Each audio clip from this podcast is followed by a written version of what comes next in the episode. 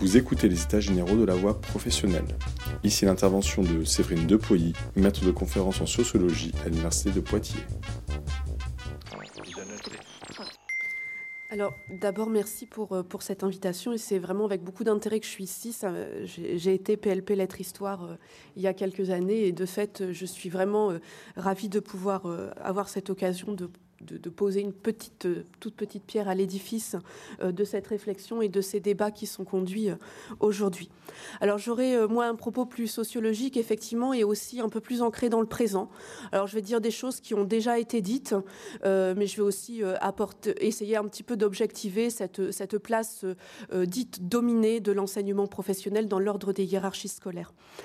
Alors effectivement, l'enseignement professionnel, et depuis euh, ces, quelques dernières semaines, hein, euh, une fois de plus à l'échelle de son histoire, j'ai envie de dire, euh, animé et travaillé par quelques débats et mesures politiques qui sont censés toujours viser à sa revalorisation et à sa requalification.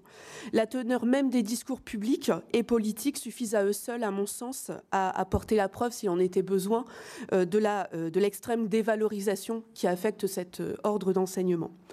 Et pour mettre en perspective les enjeux de ces débats autour de, ces questions de revalorisation de l'enseignement professionnel, je proposerai une réflexion en trois temps. Euh, un premier moment qui sera... Euh, d'abord consacré à la manière dont a pu être pensé l'enseignement professionnel, notamment dans le champ de la recherche en éducation et en sociologie de l'éducation avec cette idée que euh, cet ordre, cet ordre d'enseignement a pu être pensé à chaque fois entre position dominée et ou potentiellement émancipatrice, notamment pour les élèves. Donc je voudrais euh, un petit peu donner quelques points de repère sur cette chose-là. Je proposerai ensuite, dans un second temps, une forme d'état des lieux euh, des inégalités euh, dans l'enseignement professionnel parce que je fais une hypothèse euh, centrale à laquelle je tiens beaucoup, c'est que euh, une des caractéristiques majeures de, cet enseignement professionnel, c'est qu'il reçoit et qu'il participe très probablement à produire et à reproduire tout un ensemble d'inégalités sociales, scolaires, puis évidemment professionnelles. Et dans un dernier temps, je finirai par euh, exposer euh, très, succinctement, en fait, mais pour mettre un petit peu de, euh, complexité dans, cette vision un petit peu dominée, monolithique de cet enseignement, je, donnerai un petit peu de corps à mon propos en me référant notamment à des formes d'appropriation variées par les élèves de leur scolarité en lycée professionnel. Alors, euh, je l'ai dit, hein, une forme de lieu commun, c'est quand même de dire que l'enseignement professionnel est un enseignement dominé dans l'ordre des hiérarchies socio-scolaires. Il offrirait moins que l'enseignement technique et moins encore que l'enseignement général. Il accueillerait les élèves les plus en difficulté scolaire et euh, pour qui l'orientation, évidemment, dans la voie professionnelle, par voie de conséquence, n'aurait jamais été un véritable choix, un choix par défaut ou par dépit euh, de n'avoir pu intégrer les filières de l'enseignement technique ou général.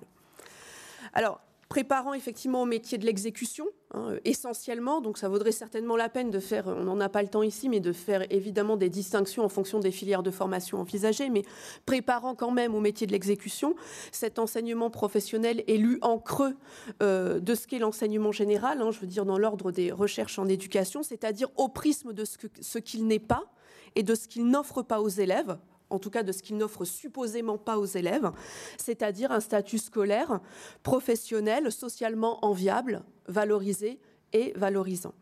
Alors cette position objectivement dominée de l'enseignement professionnel dans l'ordre des hiérarchies scolaires, position, euh, je, le rappelle rapidement, mais ça a déjà été dit, hein, qui s'est construite historiquement, notamment avec l'intégration de l'enseignement professionnel dans le système scolaire et avec la participation particulièrement efficace de l'enseignement professionnel au processus de massification scolaire hein, qui, euh, qui, a débuté dans les années 60, a fait euh, l'objet de nombreuses démonstrations par un certain nombre d'enquêtes sociologiques, hein, donc un, tout petit historique euh, rapide et non exhaustif de ces euh, enquêtes sociologiques. Donc, dès 1971, dans un ouvrage qu'il intitule L'ordre des choses, Claude Grignon hein, dit au sujet de l'enseignement technique et professionnel qu'il est un enseignement dominé. Hein, c'est un terme qu'il emploie. En 83, Lucie Tanguy, euh, qu'on a cité déjà plusieurs fois, désigne l'enseignement professionnel comme un enseignement qui participe à la domination des groupes sociaux qui l'utilisent. Plusieurs décennies plus tard, et donc dans des travaux plus récents, en 2012, ceux d'Hugo Paletta l'ouvrage, le titre de l'ouvrage parle de lui-même.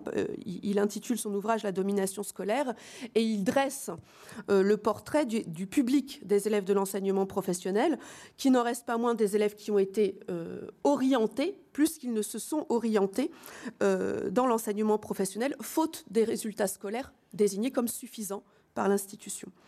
Alors, dans le même ordre de constat, dans un chapitre plus récent encore, hein, qu'elle consacre euh, à l'enseignement professionnel, Joanny Caillouette-Ramblière, dans un ouvrage qui s'intitule L'école qui classe, euh, indique au sujet de cet enseignement professionnel qu'on ne peut plus nier, qu'il ne sert presque quasiment à rien, de nier sa position dominée dans l'ordre des hiérarchies scolaires.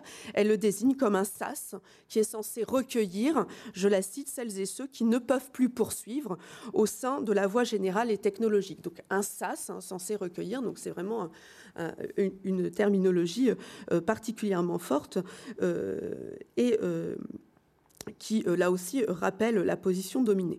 Alors, dans euh, l'ensemble de ces analyses, hein, l'enseignement professionnel, c'est toujours un enseignement qui participe à la reproduction euh, sociale euh, par la reproduction scolaire. Euh, alors, si cette euh, position dominée de l'enseignement professionnel ne semble plus être à démontrer, il me semble quand même nécessaire de dire la chose suivante s'intéresser à la place objectivement dominée de l'enseignement professionnel dans l'ordre des hiérarchies socio-scolaires ne suffit pas, en, tout cas, ne, n'exclut pas de considérer que cette voie de formation puisse aussi être une voie de raccrochage ou de requalification de sa valeur, notamment scolaire, pour les élèves qui y seraient scolarisés. Alors je pense notamment à d'autres travaux situés dans une veine un peu différente, ceux d'Aziz Gelab, qui, euh, pourrait, pour euh, mettre en regard euh, ces deux ouvrages, a intitulé un de ses ouvrages L'émancipation scolaire. Il fait un, un pari certes ambitieux, c'est-à-dire que l'enseignement professionnel peut aussi être une voie de alors je n'irai pas jusqu'à l'émancipation pour les, pour euh, les enjeux de définition qui ont été cités précédemment, mais qui peut être une voie de requalification ou de revalorisation pour des élèves qui ont été particulièrement maltraités par euh, l'institution scolaire avant leur insertion dans l'enseignement euh, professionnel. De la même manière, on a des travaux aussi plus récents de, Pierre-Yves Bernard, Vincent Troget et James Massey qu'ils ont consacrés à l'analyse sur les trajectoires scolaires des élèves et leur destin euh, et leur destin scolaire et professionnel, euh, les, effets du bac pro 3 ans, et euh, ils indiquent que même si c'est un acquis très très fragile, effectivement, pour certains élèves, l'enseignement professionnel et les liens que le bac pro 3 ans a pu permettre avec l'enseignement supérieur a pu constituer une voie de sa requalification scolaire et sociale. Alors finalement, voilà, moi je, voulais juste ici euh, euh, mettre un petit peu en regard deux formes de penser l'enseignement professionnel qu'on a l'habitude d'opposer et de rendre contradictoire, mais qui, à mon sens, ne l'est pas en fait. C'est-à-dire que penser l'enseignement professionnel et sa place dominée n'exclut pas de pouvoir penser aussi le fait que les élèves font quelque chose de ce que l'on fait d'eux. Voilà. Donc ça, c'était un point, il me semble, quand même important qui nous permet de toucher à la complexité de ce qu'est l'enseignement professionnel. Alors, Quoi qu'il en soit, et ce sera mon, euh, une, autre part de, ma réflexion, c'est que euh, c'est probablement quand même cet invariant sur la place dominée de l'enseignement professionnel dans l'ordre des hiérarchies socio-scolaires qui vient expliquer euh, la forte tension à la requalification qui travaille de manière régulière l'enseignement professionnel et que porte, mais bon là il n'y a pas grand-chose de nouveau, le vent des réformes actuelles. Donc les, les discours en faveur de la revalorisation de l'enseignement professionnel ont, à mon sens, deux caractéristiques. D'abord, ils focalisent l'attention sur le, couple scolarisation versus professionnalisation de l'enseignement professionnel. Et puis, euh, surtout, deuxième caractéristique de ces discours, ils invisibilisent complètement la question du marché du travail. Alors, la requalification de l'enseignement professionnel semble toujours devoir se poser en les mêmes termes. Cette revalorisation passera-t-elle par une plus forte scolarisation de l'enseignement professionnel, Paris qui a été notamment porté par le bac pro 3 ans, ou par plus de professionnalisation, comme tente notamment à le laisser penser hein, les, défenseurs de plus d'apprentissage dans l'enseignement professionnel? Alors la question est régulièrement posée et surtout elle laisse euh, elle, laisse penser que trancher précisément sur cette question, ce serait trouver la solution pour euh, un enseignement professionnel de plus grande qualité. Or, euh, il me semble qu'on retrouve dans ces, dans ces débats une tension constitutive de l'enseignement professionnel qui est toujours pris, on l'a dit un petit peu précédemment, entre les savoirs théoriques et les savoirs techniques et pratiques dont il s'agirait toujours de s'assurer de la valeur d'usage, notamment dans l'ordre des mondes professionnels et les savoirs théoriques, à qui on assignerait euh, cette, fonction de garantir le développement intellectuel et l'émancipation, comme le disait Guy Brucy, hein, de l'homme, du travailleur et du citoyen. Or, comme l'a bien montré euh, Lucie Tanguy, il me semble que c'est une chose importante à rappeler dans, ses travaux des années 80 et 90, cette manière relativement binaire euh, d'envisager les savoirs transmis dans l'enseignement professionnel ne suffit pas à le caractériser. Encore faut-il s'interroger sur ce qu'on transmet réellement dans les disciplines théoriques et sur ce qu'on transmet réellement dans l'ordre des savoirs pratiques et techniques. Alors, le deuxième point sur le, qui est le deuxième plan euh, champ caractéristique des discours qui travaillent l'enseignement professionnel à intervalles réguliers, c'est que, je vous le disais, ils occultent complètement la question du marché du travail. Or, il semble difficile d'envisager l'enseignement professionnel et notamment sa revalorisation, indépendamment du marché du travail et des transformations qui ont affecté le salariat d'exécution. Les années 70 et les crises économiques euh, qui lui sont associées ont participé largement à dégrader, à déqualifier euh, la condition ouvrière traditionnelle, qui euh, n'occupe plus une position hégémonique, bien sûr, mais est bel et bien subordonnée dans l'ordre d'un nouvel ordre, d'une nouvelle configuration salariale, et surtout d'une configuration salariale qui s'est hiérarchisée et diversifiée. Donc le déclin des nombreuses branches, de nombreuses branches industrielles, la dissolution des collectifs ouvriers, leur dépolitisation, euh, la tertiarisation des emplois, le développement d'un chômage endémique, les, licenciements collectifs, euh, ont particulièrement fragilisé le monde ouvrier et avec lui, par voie de conséquence, les voies de l'enseignement professionnel qui visaient sa formation. L'enseignement professionnel est euh, difficilement requalifiable ou revalorisable si on prend sérieusement acte de la situation qui est faite aujourd'hui aux emplois d'exécution. Euh, dans les secteurs industriels, mais aussi tertiaires, particulièrement affectés, vous le savez, par la flexibilité, les bas salaires, la précarité et les risques du chômage. Donc, comme c'est à cela qu'on prépare les élèves, il me semble difficile d'envisager une revalorisation sérieuse de l'enseignement professionnel. Alors, il y a autre chose qui fait qu'on ne peut pas prendre au sérieux les enjeux de la revalorisation de l'enseignement professionnel, c'est si on ne prend pas non plus au sérieux euh, une des dimensions qui le caractérise le mieux, c'est euh, les inégalités qui travaillent cet ordre d'enseignement. Cet enseignement professionnel, euh, par voie scolaire et par voie d'apprentissage, mais je parlerai de la voie euh, scolaire plus particulièrement, est un puissant euh, révélateur des inégalités qui s'opèrent dans l'ordre scolaire. Alors, selon essentiellement trois dimensions le milieu social des individus, leur sexe, et euh, leur origine nationale. Alors, je ferai un état de ces inégalités de manière successive, mais cela dit, ces inégalités, elles se, croisent, hein, elles s'alimentent, euh, elles s'imbriquent. Alors, je me référais ici à plusieurs enquêtes relativement récentes qui ont été conduites, donc des enquêtes plutôt quantitatives ou euh, d'ailleurs qualitatives, qui euh, vont nous donner quelques indications et quelques points de repère euh, sur cet enseignement professionnel. Alors, une enquête qui a été conduite par le SNESCO en 2016 sur l'enseignement professionnel, une enquête qui est consultable en ligne hein, par ailleurs, note que la probabilité d'intégrer l'enseignement professionnel est fortement corrélée au niveau scolaire des élèves à l'entrée en sixième. Alors effectivement, je, rebondirai euh, volontiers sur les propos tenus euh, euh, par Guy Brucy dans la première intervention sur, eh bien non, on, ne vient pas au hasard dans l'enseignement professionnel et il est très probablement peu réel d'envisager que l'enseignement professionnel puisse être choisi par les meilleurs élèves, en fait. Euh, donc, ce euh, niveau scolaire des élèves à l'entrée en, sixième est lui-même corrélé euh, à l'origine sociale et au niveau de formation des parents. En 2012, en l'occurrence, hein, pour vous donner un petit ordre d'idée, avoir un père diplômé de l'enseignement supérieur diminuait de 64% les chances d'entrer dans l'enseignement professionnel. Comme dans les autres ordres d'enseignement, alors même euh, alors, excusez-moi, dans, une enquête, pour, revenir sur, les caractéristiques euh, du niveau euh, socio-scolaire des élèves, dans son enquête ethnographique à laquelle je faisais référence, hein, Joanny Caillouette-Rambilière, dans une enquête qu'elle mène auprès de 520 élèves dans une petite ville de la banlieue parisienne, sur les 520 élèves enquêtés, 150 euh, sont orientés dans l'enseignement professionnel à la fin de leur classe de troisième et ils se singularisent par quatre caractéristiques. La première, c'est la faiblesse de leurs acquis scolaires. La note moyenne à l'épreuve du brevet de mathématiques pour ces élèves est de, 10,5 sur 40 et de 14, euh, en maths donc et de 14,4 sur 40 euh, en français. Leur deuxième caractéristique à ces élèves, c'est leur origine sociale. Les élèves qui fréquentent cette voie sont surtout issus des milieux populaires et euh, des franges les plus fragilisées et précarisées euh, des milieux populaires.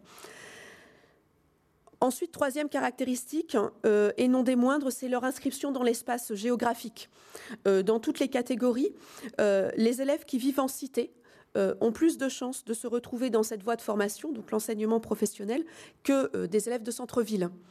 Un élève dont les deux parents sont travailleurs d'exécution, donc à, situation euh, euh, sociale équivalente, hein. euh, un élève dont les deux parents sont travailleurs d'exécution sans emploi et qui vit en cité, a 58% de chances de fréquenter l'enseignement professionnel. S'il vit en centre-ville, cette chance tombe à 39%. Et puis, dernière caractéristique, c'est leur sexe. Les garçons fréquentent beaucoup plus que les filles cet ordre d'enseignement. 34% de garçons contre 22%. Donc c'est pour deux raisons. D'une part parce que les garçons sont les populations scolaires les plus en difficulté scolaire statistiquement. Donc là aussi, euh, tout dépend de l'origine sociale, bien sûr. Et puis il y a une autre raison, c'est que l'enseignement professionnel n'offre pas les mêmes perspectives et euh, n'est pas euh, aussi riche de propositions pour les jeunes filles que pour les jeunes garçons. Alors, du coup, si on articule ces caractéristiques, l'autofréquentation de la voie professionnelle atteigne 71% pour les garçons de cité des familles fragilisées et 67% pour ceux euh, du, pôle cité familles immigrées. Alors, J'en viendrai euh, maintenant à un autre ordre d'inégalité, c'est euh, l'inégalité selon le sexe des élèves, qui est une inégalité criante dans l'ordre de l'enseignement professionnel. Euh, alors, toujours me référant à ce rapport du SNESCO, parce que ce sont des données euh, chiffrées très récentes et que donc ça vaut la peine d'aller les regarder de près. Les filles sont minoritaires dans l'enseignement professionnel, je vous le disais. À la rentrée 2014, elles représentent un peu plus de 4 élèves sur 10, euh, que ce soit en CAP, elles représentent 41% des effectifs, ou en bac professionnel, elles représentent 44% des effectifs. Euh, comme dans les autres ordres d'enseignement, alors même qu'elles ont pu connaître des expériences scolaires euh, antérieures particulièrement chaotiques et difficiles, à la, même hauteur que, les garçons, elles se révèlent dans l'enseignement professionnel meilleures que les garçons. En CAP en 2014, hein, le taux de réussite des filles est de 85% contre 82,6% de garçons. Et au bac pro, l'écart est encore plus, important. Le taux de réussite des filles est de 85,8% au diplôme du bac professionnel contre 79% pour les garçons. Les filles, malgré ces meilleurs résultats scolaires, sont pourtant cantonnées à des nombres de formations euh, très réduites et pour le coup très féminisées, considérées comme correspondant davantage aux dispositions propres à leur sexe. De ce point de vue, elles sont par rapport aux garçons sursélectionnées dans l'ordre de l'enseignement professionnel, notamment dans les filières du soin et du service à la personne, de la coiffure et de l'esthétique. Ce qui explique donc par ricochet leurs meilleurs résultats scolaires. Donc, pas de surprise, évidemment, la mixité, mais c'est là une des caractéristiques majeures quand même de l'enseignement professionnel, la mixité de certaines filières est quasiment absente dans l'enseignement professionnel. Ça veut dire donc des enseignants qui enseignent face à des publics uniquement féminins ou uniquement masculins. C'est qu'une particularité de cet ordre d'enseignement. Dans les spécialités de la production en CAP, on, a deux filles, on compte deux filles sur dix un une élève sur dix en bac pro. Moins de 1% des filles sont dans les spécialités de l'énergie ou du génie climatique. Dans la spécialité des services, elle regroupe près de 7 élèves sur 10 qu'elles préparent un CAP ou un bac professionnel. Et le groupe de spécialité coiffure, esthétique, soins et services à la personne est un exemple de filière effectivement très féminisée. Elle regroupe 96,4% des effectifs en CAP et 99,7% des effectifs en bac pro. Les filles, évidemment, connaissent des difficultés d'insertion professionnelle problématiques dans les secteurs industriels. C'est ce qui peut venir expliquer, en fait, après coup, leur évitement de ces, filières de l'industrie. Euh, elles sont aussi beaucoup moins présentes en apprentissage, mais là, je, laisserai euh, aussi euh, Prisca sur cette question. et trois ans, juste pour vous donner un ordre d'idée, trois ans après l'obtention d'un CAP industriel, 41% des filles sont au chômage contre 29% des garçons. Donc, ce qui effectivement peut venir aussi euh, expliquer l'enjeu euh, des stratégies d'évitement de certaines filières de formation.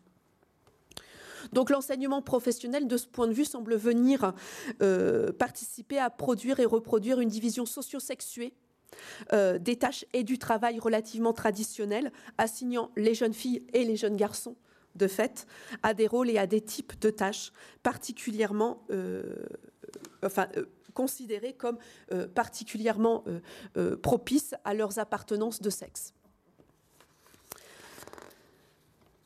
Alors on peut euh, expliquer, euh, il y a deux manières hein, d'expliquer ces, orientations euh, particulièrement sexuées.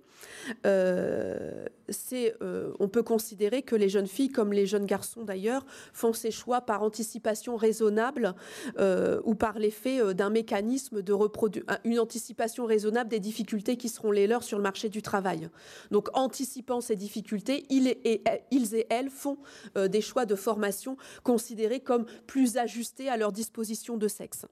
Soit on peut considérer aussi, autre voie euh, d'explication, que c'est là l'effet d'un mécanisme de reproduction de rôles de sexe particulièrement stéréotypés, dans lequel l'école a une responsabilité évidente et incontournable du fait des champs de formation qu'elle propose et surtout du fait des formes d'orientation qu'elle suggère et propose aux élèves qui se trouvent euh, face euh, à eux et elles. Alors j'en reviendrai maintenant à un troisième champ d'inégalité sur lequel là euh, on a euh, un certain nombre de choses méritent d'être déconstruites. Ce sont les inégalités selon l'origine nationale euh, des élèves. Alors dans certains contextes socio-géographiques, hein, je pense que certains d'entre vous le vivent au quotidien. Je me souviens moi-même avoir été enseignante de lycée professionnel dans des classes de CAP constituées à 99% d'élèves issus de l'immigration maghrébine et subsaharienne, ce qui n'avait pas manqué de m'interpeller au tout début de ma prise de fonction. Donc, dans certains contextes socio-géographiques, euh, effectivement, et notamment dans les euh, grandes zones urbaines particulièrement paupérisées et ségrégées, l'enseignement professionnel semble accueillir en fait euh, une proportion non négligeable d'enfants issus de l'immigration. Alors, je me référais ici aux données produites par Hugo Paletta dans son ouvrage La domination scolaire, à partir d'une exploitation secondaire des chiffres de l'ADEP sur un panel quand même de 17 830 élèves. Et il note que parmi euh, les élèves entrés en sixième en 1995, 60,6% des garçons dont le père est né en Turquie 51,3% des garçons dont le père est né au Maghreb ont fréquenté l'enseignement professionnel contre 43,2% des garçons dont le père est né en France. Pourtant, euh, une analyse plus fine des données à origine sociale contrôlée, à origine sociale contrôlée fait apparaître un autre phénomène. Euh, si on raisonne à partir des classes populaires, notamment, les élèves issus de l'immigration sont moins que les autochtones orientés dans l'enseignement professionnel. 52% des enfants d'immigrés sont scolarisés dans l'enseignement professionnel contre 55% des enfants dont le père est né en France à origine sociale contrôlée. C'est-à-dire que les enfants issus de l'immigration évitent davantage que les autres euh, l'enseignement professionnel donc surreprésentés parmi les élèves qui appartiennent aux classes populaires et en difficulté scolaire, les enfants issus de l'immigration tendent à fréquenter moins souvent les filières les moins valorisées de l'enseignement et notamment l'enseignement professionnel. C'est donc moins l'origine nationale en réalité que l'appartenance aux catégories populaires qui explique l'orientation des élèves dans l'enseignement professionnel. Alors, la question de l'influence de l'origine nationale des élèves ne se pose seulement pas dans l'ordre de l'accès à l'enseignement professionnel, mais aussi dans l'ordre des possibles types de parcours dans l'enseignement professionnel quand il s'y trouve orienté. En l'occurrence, l'origine immigrée se révèle être un, un handicap persistant quand l'élève est scolarisé dans l'enseignement professionnel, dans l'accès au stage, dans l'apprentissage et dans l'emploi. Ces trois faits sont évidemment étroitement intriqués. La difficulté d'accès à l'emploi, expliquant au moins pour partie la, faiblesse, euh, la faible présence des élèves d'origine immigrée dans les voies professionnelles, scolaires hein, ou par apprentissage. Juste pour vous donner un dernier chiffre, et puis euh, je passerai euh, à autre chose. Mais concernant l'accès à l'emploi pour les élèves qui sont les moins diplômés hein, de l'enseignement professionnel, l'enquête du SNESCO note que le taux de chômage euh, des garçons titulaires du bac professionnel euh, s'élève à 10% lorsque ces deux parents sont nés en France et il s'élève à 20% quand ces deux parents sont nés à l'étranger.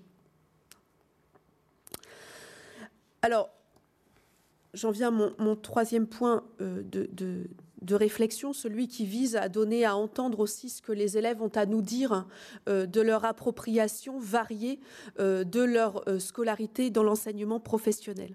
Alors on pourrait considérer que le poids objectif hein, des inégalités dont j'ai essayé de faire état est l'effet d'un mécanisme de domination implacable produit par et avec l'école. De ce point de vue, effectivement, les, mécanismes d'orientation scolaire précoce des élèves dans les filières de SECPA, par exemple, ou dans les filières de troisième euh, professionnel, constituent bel et bien des moments de tri sélectif des élèves, des élèves dont, dont on considère qu'ils n'ont pas les acquis euh, nécessaires à la poursuite d'une scolarité dans les voies générales ou technologiques. Et c'est ces mécanismes de tri sélectif qui, se sont aussi opérés pour les élèves de l'enseignement professionnel. Ces mécanismes de tri sélectif sont d'autant plus puissants qu'ils interviennent tôt dans les scolarités et qu'ils euh, conduisent très rapidement les élèves à incorporer leurs faibles valeurs scolaires et à faire eux-mêmes le constat de leurs faibles valeurs scolaires donc anticipant les difficultés d'accès à certains types de diplômes, de qualifications, les jeunes des classes populaires, les filles et garçons, hein, filles ou garçons, les jeunes ici de l'immigration ou les autres, incorporer la nécessité très rapidement d'ajuster leurs ambitions socio-scolaires à leur réalité euh, scolaire et sociale. C'est ainsi qu'on entend, euh, j'ai très fréquemment entendu en entretien les élèves de SECPA hein, qui en fin de scolarité disent je fais l'enseignement professionnel euh, parce que c'est ce que je pourrais le plus faire. C'est bien une incorporation, il n'y a, pas, a pas de choix là-dedans, il y a bien une incorporation d'un verdict scolaire qui se fait au cours d'une scolarité. Ça marche même aussi, ça marche même pour ceux qui n'ont pas suivi les voies euh, d'orientation précoce, euh, simplement parce que les verdicts scolaires qui sont donnés par les notes euh, viennent constituer autant de coups près hein, sur les types de scolarité qui sont envisagés et que les, que les élèves incorporent très vite dans leur forme de scolarité. De ce point de vue, il y a deux formes d'appropriation de sa scolarité. Je vais vous les présenter très rapidement. Euh, dans sa première forme, l'orientation professionnelle, donc deux formes d'appropriation par les élèves hein, lorsqu'on enquête auprès d'eux. Dans sa première forme, l'orientation en voie professionnelle est vécue comme blessure narcissique, hein, pour reprendre une formule à Bernard Charlot. Et un pis-aller pour ces élèves, c'est celui d'intégrer les, les voies de l'enseignement professionnel jugées les moins déqualifiées euh, parce que les plus proches de l'enseignement scolaire traditionnel, c'est notamment le cas des filières du secteur tertiaire administratif, qui sont jugées aussi les plus propices à la poursuite d'études, et euh, ce sont des voies qui éloignent, au moins pour un temps, et souvent de manière très fantasmée par les élèves, hein, qui éloignent au moins pour temps de la figure dépréciée de l'ouvrier traditionnel.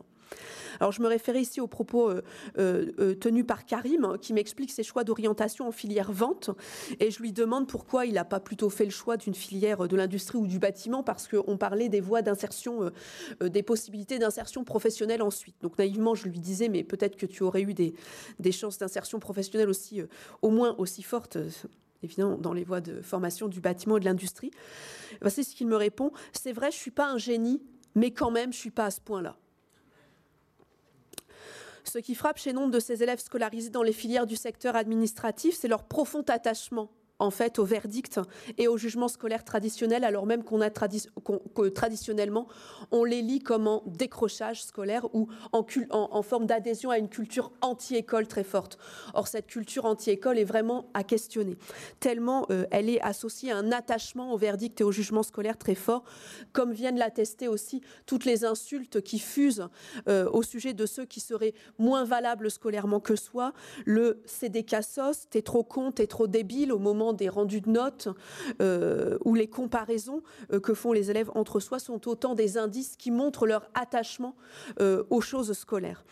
Donc alors même qu'ils peuvent adopter des attitudes fortement empreintes des, valeurs de l'entre-soi juvénile, hein, bien peu compatibles en réalité avec ce que requiert le travail scolaire. Dans la perspective de ces élèves, le lycée professionnel n'est qu'un passage et l'enjeu, ce n'est pas d'accéder au monde du travail le plus rapidement possible, c'est d'atteindre la possibilité des études longues. Donc très fantasmé, mais l'enjeu, c'est celui-là.